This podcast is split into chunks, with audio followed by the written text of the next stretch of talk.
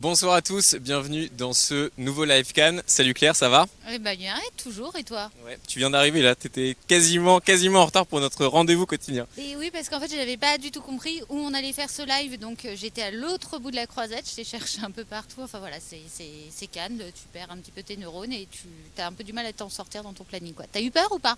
Non, ça va, ça va. Tu vois, t'es arrivé pile à temps, donc, euh, donc ça va. Et on a un magnifique soleil euh, canois euh, aujourd'hui, ce qui nous change un petit peu de, de la première semaine. On a pu encore faire plein de choses aujourd'hui. C'était quoi, toi, ta journée un petit peu claire rapidement? Bah, Ce matin, j'étais en projection presse à 8h. Après, j'ai enchaîné sur le junket du film Asteroid City. Après, je suis allée faire un tournage justement à l'autre bout de la croisette. J'ai tenté de te retrouver à un endroit où tu n'étais pas. Et ce soir, on va voir euh, la série The Idol. Puis On après, parlera- dont on parlera tout à l'heure pendant le live. puis on va retourner à l'autre bout de la croisette, à peu près à 2 km d'ici, pour euh, aller sur le tapis rouge de la soirée de cette série où on espère croiser du beau monde. Donc encore de belles choses en perspective Et une longue journée. et une longue journée, mais une, jour- 2h du matin. Une journée où on fait quand même de très belles choses. Euh, on va d'abord commencer par une image euh, un petit peu euh, étonnante. En fait, il y a eu une action militante qui a eu lieu hier sur le tapis rouge au moment de la montée des marches de 22h. Vous allez le voir, en fait, une, une femme s'est présentée sur le tapis rouge avec une robe aux couleurs de l'Ukraine et elle s'est aspergée de, de- faux sang en fait, qu'elle cachait, cachait dans ses vêtements. Et donc c'est une action militante à laquelle bah, évidemment personne ne s'attendait, mais des actions militantes, il y en a, il y en a régulièrement en fait sur, sur le tapis rouge. Oui, tout à fait. hein. Tous les ans, il y en a une ou deux. euh, L'année dernière, déjà, il y avait une action euh, justement pour euh, d'une femme qui s'était montrée euh, seins nus euh, pour, euh, pour dénoncer la guerre en Ukraine. Je me souviens aussi, alors ça c'était plus discret, mais en, en 2019, il y avait Sandra Van Roy, euh, l'actrice qui avait porté plainte euh, contre Luc Besson, euh, qui avait défilé avec un, un tatou euh, euh, où il est euh, Enfin voilà, Euh, le tapis rouge noir sert souvent de, panneau d'affichage politique ou social. Alors on approuve, on n'approuve pas. Le festival tolère quand ça reste discret et puis, euh, et puis parfois, bah, on va pas se mentir, elle finit au commissariat quand même. Oui, parce que comme on, le, comme on le voit sur les images qui ont pu être tournées hier, cette femme a rapidement été en fait mise à l'écart euh, du, tapis par les agents de sécurité. Ouais, Parce qu'ils veulent, ils veulent que ça dénote pas trop. Quoi. Et là, c'est vrai que l'action, elle était quand même euh, euh, frappante, on va dire. On va revenir à une actualité euh, plus cinéma, puisque, comme tu le disais, euh, comme tu le disais tout à l'heure, tu as pu voir des acteurs d'Asteroid City. On va d'abord dire juste un petit mot sur Asteroid City et après on regarde la bande-annonce. Mais est-ce que tu peux juste nous dire en, en un mot qu'est-ce que qu'est-ce que c'est que ce film qui va faire événement euh, à Cannes? Alors déjà, c'est le film qui est présenté demain, Asteroid City. C'est le nouveau Wes Anderson. Wes Anderson, c'est un habitué de Cannes. Il est venu, alors il est souvent présent, jamais gagnant, mais voilà, c'est un réalisateur que, euh, que le festival aime beaucoup. Euh, c'est un réalisateur alors dont les films sont assez compliqués à pitcher, c'est euh, parce que c'est vraiment euh, le visuel. Bah alors. On regarde la bande-annonce tout de suite. You're not here. We're not there. The car exploded. Come get the girls. I have to stay here with Woodrow. I'm not the chauffeur. I'm the grandfather. Where are you? Asteroid City, Farm Route 6, mile 75. Junior stargazers and space cadets. Each year we celebrate Asteroid Day, commemorating September 23rd, 3007 BC, when the arid plains meteorite made Earth impact.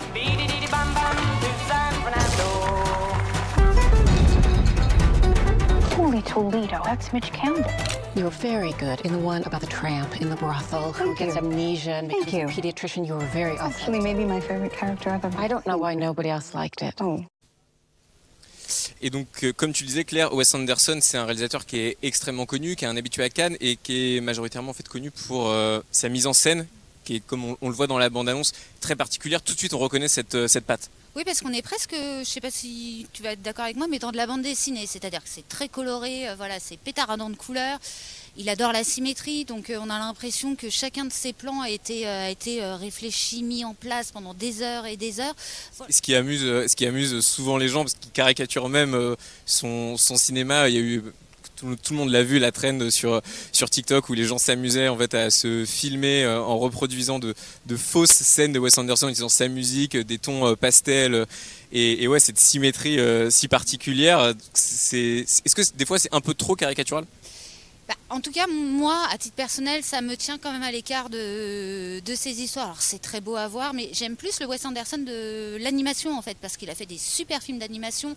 Fantastic Mr. Fox, L'île aux chiens, là, c'est vraiment euh, dément parce que, parce que ça match euh, avec, euh, avec son propos et avec sa forme. Par contre, oui, c'est vrai qu'en fiction, moi, je suis un peu plus à l'écart. Après, après, il a quand même à chaque fois des castings incroyables. C'est, ce sont souvent les plus belles montées des marches de tout le festival de Cannes. Voilà, il y a, Parce que là, le voit, euh, on le voit dans la bande-annonce, mais c'est un parterre de stars. Ah bah oui, voilà, euh, il y a euh, Tom Hanks, il y a Scarlett Johansson, c'est euh, assez dingue, c'est-à-dire que tout Hollywood lui dit Maya Hawke, la star de Stranger Things. exactement. Tout, le, tout Hollywood lui dit oui parce que je pense qu'il y a un côté très ludique en fait. Euh, ils sont presque dans un, dans théâtre vivant. En plus, Wes Anderson, il construit ses décors en vrai. Donc il y a un côté, euh, allez les gars, on y va, on s'amuse, on joue des personnages peut-être improbables, peut-être un peu grandiloquents, mais, euh, on revient au plaisir, au plaisir premier du jeu, comme quand on est gamin et qu'on dit vas-y, t'imagines, moi je suis la maîtresse et toi t'es t'es l'élève. Bah, voilà, c'est un peu ça, mon avis, ce qu'il offre Wes Anderson à ses acteurs. C'est du ludique.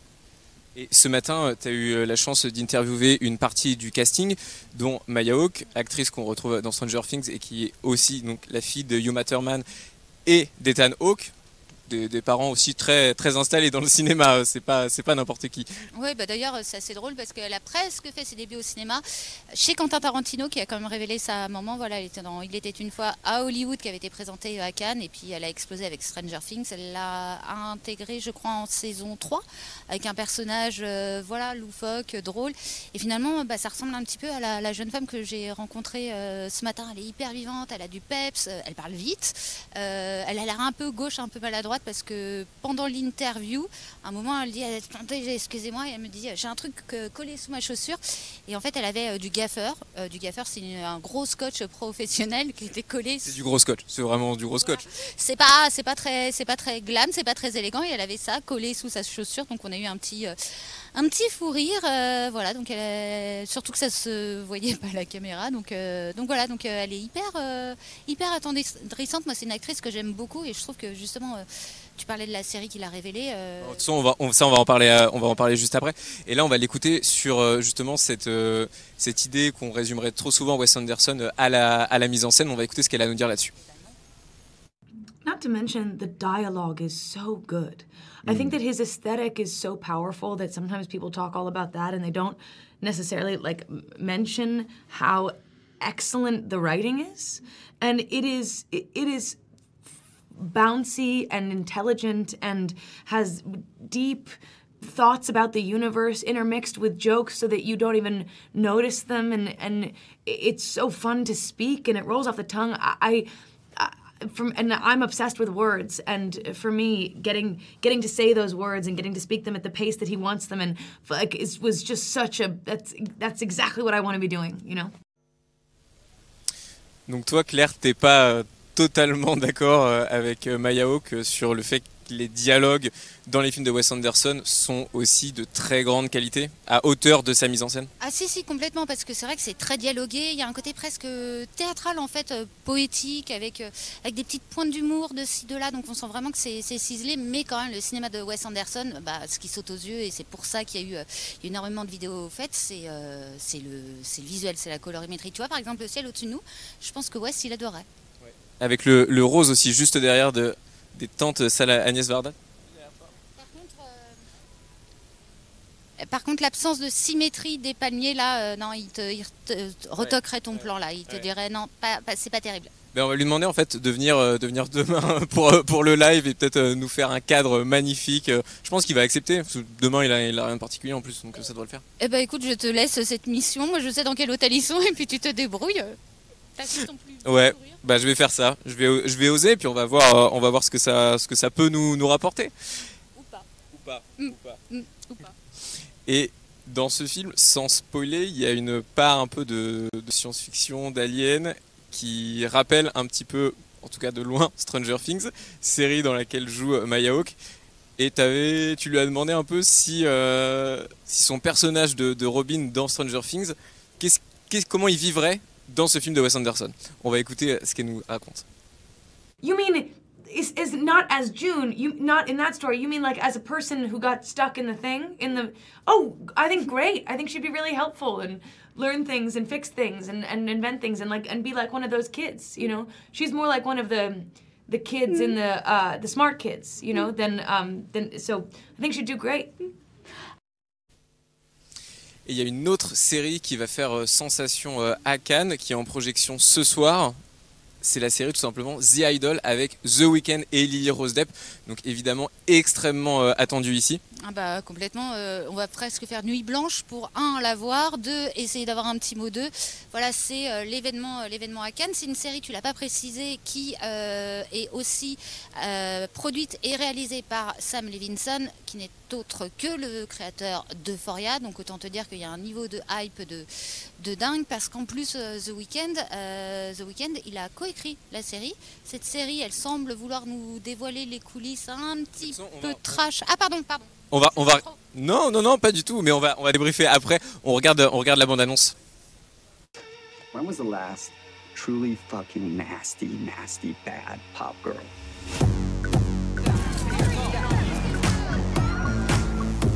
We hit a drink. We hit a dance. Not the best job in the world. You should be having way more fun. I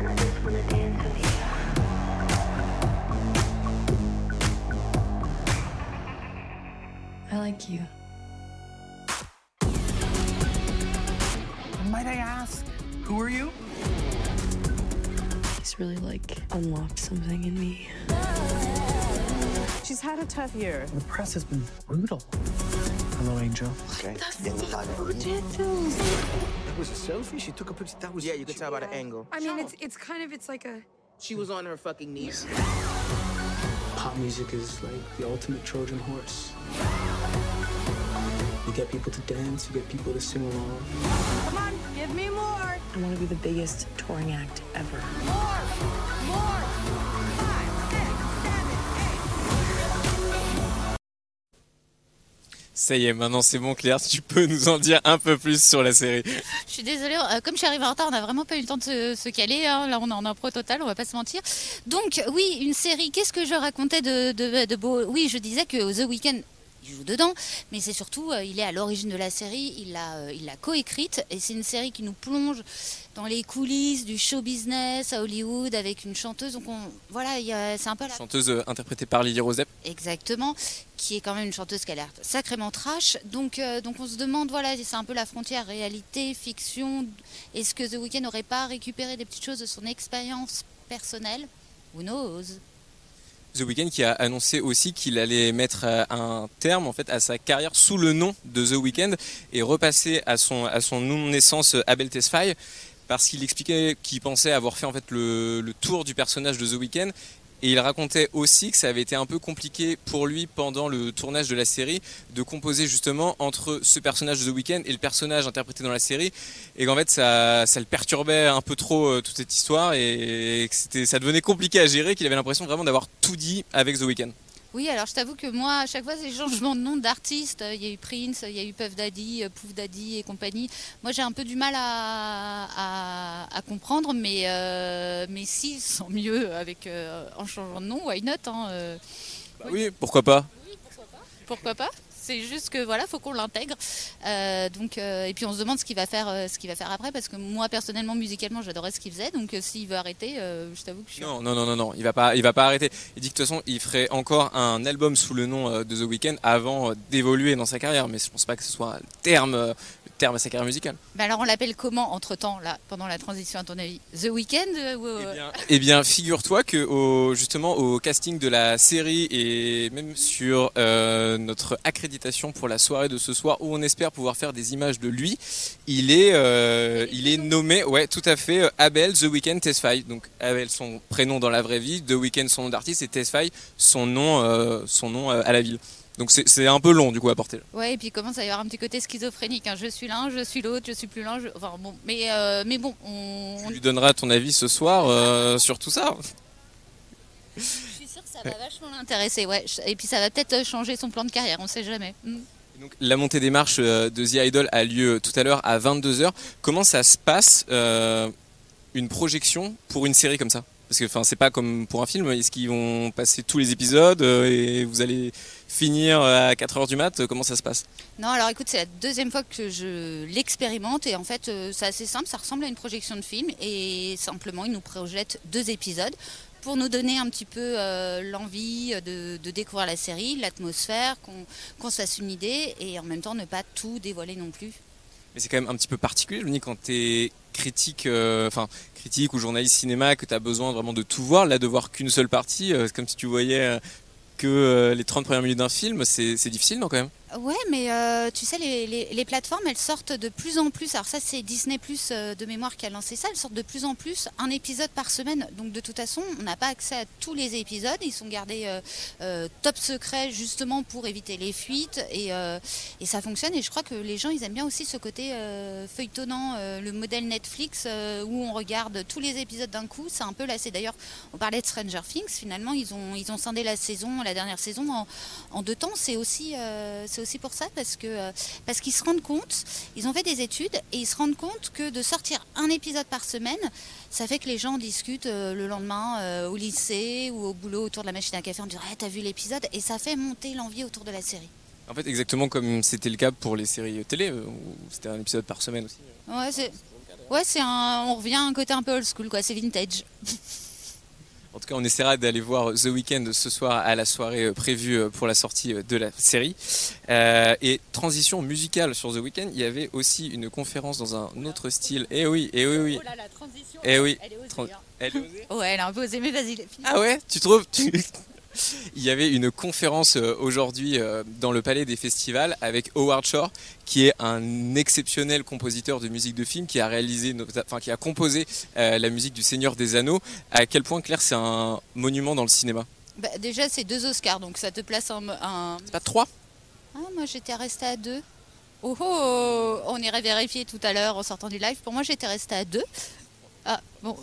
Et euh, c'est aussi un, monsieur qui a beaucoup travaillé avec un certain Mr. Scorsese. Donc voilà, c'est, euh, il est reconnu par, par la profession dans son entièreté.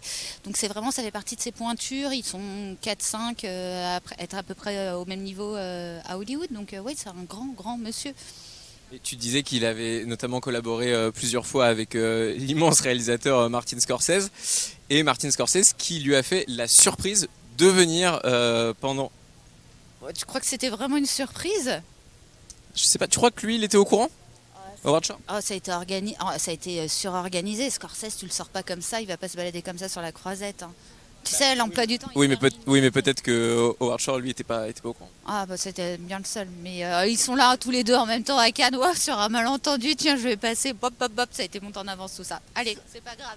En tout cas, il est arrivé vraiment au milieu de, de la conférence en, en coupant totalement la discussion qui était en cours. C'est vraiment le roi Martin Scorsese euh, qui est arrivé, mais c'était c'était très sympa, c'était un beau moment.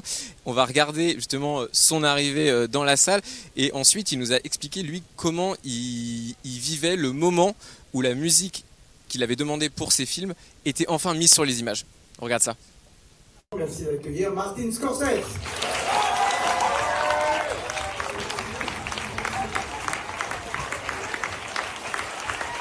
That's uh, that is something that is uh, indescribable. I mean, if I could describe that, um, you know, uh, in words, um, I would try to. I cannot. I mean, this is something where when you get a piece of music that it it, it has all the different elements, the different textures, the different sense of the different senses of uh, the drama, the character, um, and yet um, plays with the actual editing the images.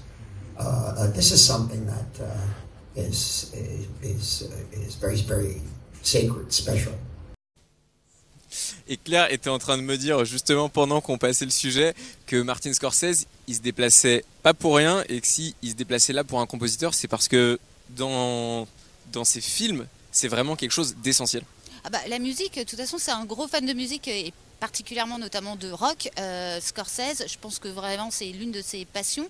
Il avait quand même consacré du temps à faire des documentaires. Il a fait, euh, il a notamment par exemple filmé un concert des Rolling Stones.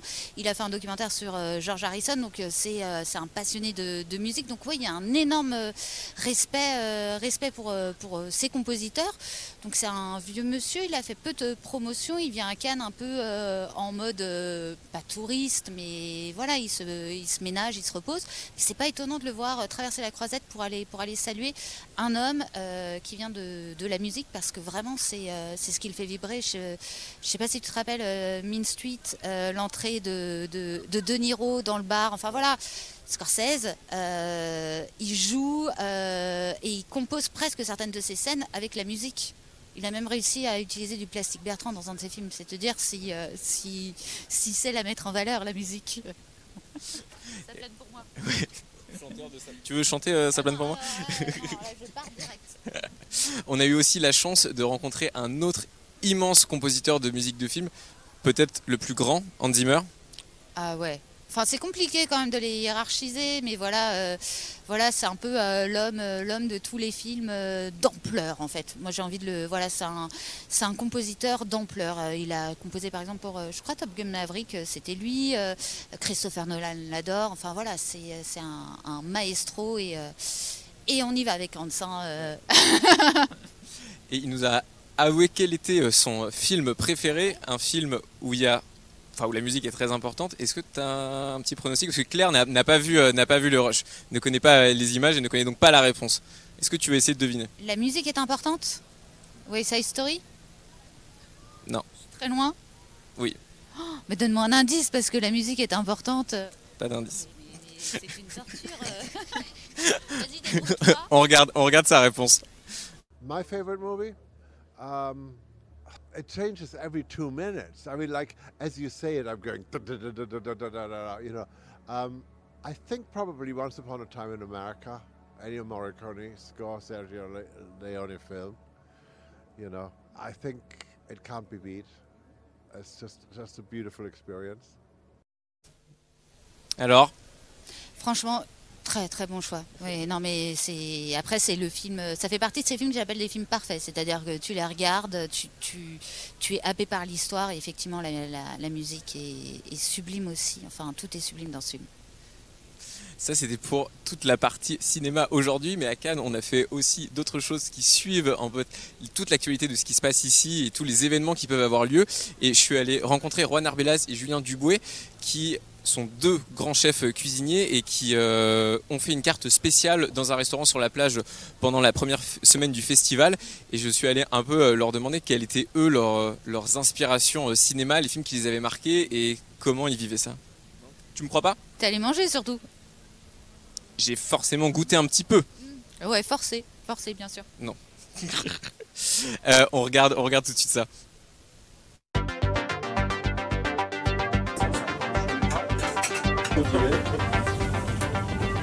J'adore le cinéma, donc du coup, euh, c'est un rendez-vous que j'aime beaucoup. Moi, j'ai cette, euh, cette image incroyable et cette scène des affranchis avec un film de Scorsese. Et ça- ce soir, on va voir le, le nouveau Scorsese. Où ils sont en prison, en prison, les Italiens, ils sont en train de couper l'ail. Et le mec, il coupe le rasoir, il dit Avec la sauce italienne, avec la cuisine, on déconne pas. L'ail, il faut qu'il soit taillé très très finement. Et, et on voit le mec en train de couper l'ail au rasoir, magnifique. Euh, moi, ce matin, j'ai fait une tarte aux pommes. Et Juan va faire l'American Pie ce soir. Je sais. Et euh, moi, en vrai, à chaque fois qu'on me posait la question, euh, qui sont les trois personnes pour lesquelles tu rêverais de faire à manger, j'avais dit euh, Marlon Brando, euh, Robert De Niro et, euh, et Al Pacino. Je trouve que c'est ces trois grands personnages. Euh, tous liés un peu à la mafia. hein. Très, très scorsésien. euh. c'est ça. Non, mais je trouve que c'est des, des mecs qui ont des gueules, qui ont des grandes euh, auras. Et euh, j'ai eu la chance de faire à manger pour Robert De Niro et c'était très positif. Euh, Ratatouille, bah oui, je pense que ce film a, tout, a remarqué tous les cuisiniers. On a ce mythe un peu des cuisines parisiennes, de ces grandes brigades. Et je trouve que c'est génial parce que même pour le grand public, euh, on a compris un peu comment une cuisine fonctionnait. Je trouve que Disney, euh, enfin je sais pas si c'est Disney ou Pixar, ils ont vraiment fait des études, ils ont vraiment été travailler avec des cuisiniers dans des vraies brigades. T'as le saucier, t'as le garde-manger, t'as les chambres froides, euh, t'as la cuisson viande, cuisson poisson, t'as le la rôtisserie. je trouve que ça a été vraiment bien transcrit. Aujourd'hui, euh, la cuisine, enfin, dans les films, souvent, c'est caricaturé. Je trouve que là, c'est c'est vraiment intéressant. Après, la ratatouille, elle est un peu exagérée, c'est bon, mais bon. euh, Pas tant que ça? C'est pas ton kiff euh, ultime Si, si, si, c'est bon. Mais tu sais, cette ratatouille découpée comme ça en lamelles, posée une après l'autre, dressée trop jolie, en général, ça rend pas très bon. Tu vois, ce qui est bien de la ratatouille, c'est quand elle est mijotée, mijotée très longtemps. Elle n'est pas très belle, tu vois, ça se mange pas à la cuillère? Ce serait, elle serait un peu sèche dans la réalité. euh. Ouais, je pense que c'est lamelles qu'on voit dans le, dans le dessin. C'est plus un tiers de légumes. C'est plus un tiers de légumes qu'une ratatouille. euh, Mais bon, ça, il n'y a que les cuisiniers qui peuvent le savoir. Bon, moi la ratatouille de ratatouille qui serait pas délicieuse, je peux pas y croire une seconde, mais toi, euh, toi Claire, t'as pas du, du tout l'air d'accord. Bah, écoute, en tout cas, euh, c'est lui l'expert. hein, on va le, on le laisse, euh, voilà, avec ses propos. Moi, je, je, Ça t'a pas, ça t'a pas marqué euh, cette, euh, cette scène-là dans le film? Je t'avoue, j'en ai un très très vague souvenir là, très très vague, très très vague. Mais bon, écoute, c'est lui le, le pro, hein, c'est lui le cuistot, donc on- On a envie de le croire du coup. exactement, voilà. Même si, même si franchement c'est assez décevant. Il manquait quoi? Il manquait quoi? Bah, il dit, il dit dans le sujet. En fait, ce serait trop, ce serait trop sec. Elle, serait- elle aurait pas assez mijoté. Pas, pas assez, pas assez goutte, d'accord. Ouais, voilà, c'est ça. C'est ça. Bon, nous, je sais pas ce qu'on va manger ce soir, mais donc après, on va aller voir The Idol. Et demain, on a encore un très beau programme, puisque c'est donc la montée des marches de Asteroid City. Voilà le Wes Anderson avec son tapis rouge de, de, de star. Donc euh, ça, il y aura Edouard qui sera sur la montée des marches et qui pourra faire un, un compte rendu. Et puis on a aussi quand même un, grand réalisateur qui entre en compétition, Marco, Marco pardon, Bellocchio, euh, un habitué du Festival de Cannes. Donc ça va nous faire. Et la conférence aussi de The Idol, pardon, on a oublié ça. The Weeknd, très- à- au milieu de journée, qui... qui on est sûr va s'exprimer. euh, donc ça va forcément être une conférence de presse euh, où il y aura énormément de monde. Et comme on va passer euh, la soirée avec lui, on en aura même plus besoin. T'es hyper optimiste, c'est beau, ça, ça fait plaisir à voir. Moi, ça me donne de l'espoir. Je me dis, c'est super, on va aller à l'autre bout de la croisette, on va attendre jusqu'à 2h du matin. Mais oui, il va nous parler. Oui, on y croit. À, à l'heure d'aujourd'hui, on y croit. On verra. Parce qu'il y a souvent d'importants retards en fait sur les arrivées des artistes à ces soirées-là où on peut essayer nous journalistes de faire des images d'eux et d'avoir un petit bout d'interview. L'autre jour avec notre collègue Edouard, on allait faire des images de Nathalie Portman c'était prévu pour euh, je je crois 22h30 quelque chose comme ça. Et euh, elle est arrivée à 1h, 1h30 du matin, donc c'était un petit peu longuet, mais Oui, puis en fait, elle vous a jamais parlé, hein, parce que vous m'avez montré les images. Elle est en mode robotique. Elle a fait, elle a posé sur le tapis rouge et, et elle est partie. Donc c'était, hyper intéressant. Euh, elle a posé quoi, 30 secondes? Euh, non, non, non, moins que ça. Je pense, je pense, je pense à peu près 15 secondes. Et pas un sourire quand même. Non, mais c'est le jeu, c'est le jeu. en tout cas, demain, on va voir beaucoup de stars sur les marches pour Asteroid City et pendant la journée, on va aussi tourner plein de sujets euh, ici sur euh, la vie à Cannes et on va notamment essayer d'aller voir euh, Eric et Ramsey qui sont jurés du TikTok Short Film Festival. On va essayer qu'ils vont peut-être nous raconter comment ça se passe pour eux. Je pense qu'il faut te raconter plein plein de choses et je pense qu'il va falloir t'accrocher pour, pour les suivre parce que c'est vraiment des. Voilà, ils vont dans tous les sens, surtout Ramsey. Surtout Ramsey. Limite, euh, donne-lui ton téléphone et puis, euh, et puis qui court avec parce que fou, tu, vas, tu vas te faire les mollets là. hein. Et ben, on verra demain si j'ai réussi à avoir un petit mot avec eux. Donc on se retrouve demain, même heure, 19h. Eh ben non, moi je serai pas avec toi demain. Mais oui, mais oui, demain tu n'es pas là. Demain je serai avec notre bon ami Édouard Bonamour qui nous suivra depuis les marches. Et Mehdi Omaïs, je crois. Et Mehdi Omaïs, journaliste cinéma, qui sera aussi là. Moi je voulais faire un petit peu la surprise, mais Bon, Bah écoute, euh, en, fait je parle vraiment trop. hein. Je, je spoil tout, pardon, mille excuses. Euh, Je me tais, je dis plus rien. Vas-y, fini. allez, on se retrouve à demain, 19h en live sur tous nos réseaux, encore une fois, pour un nouveau jour à Cannes. Salut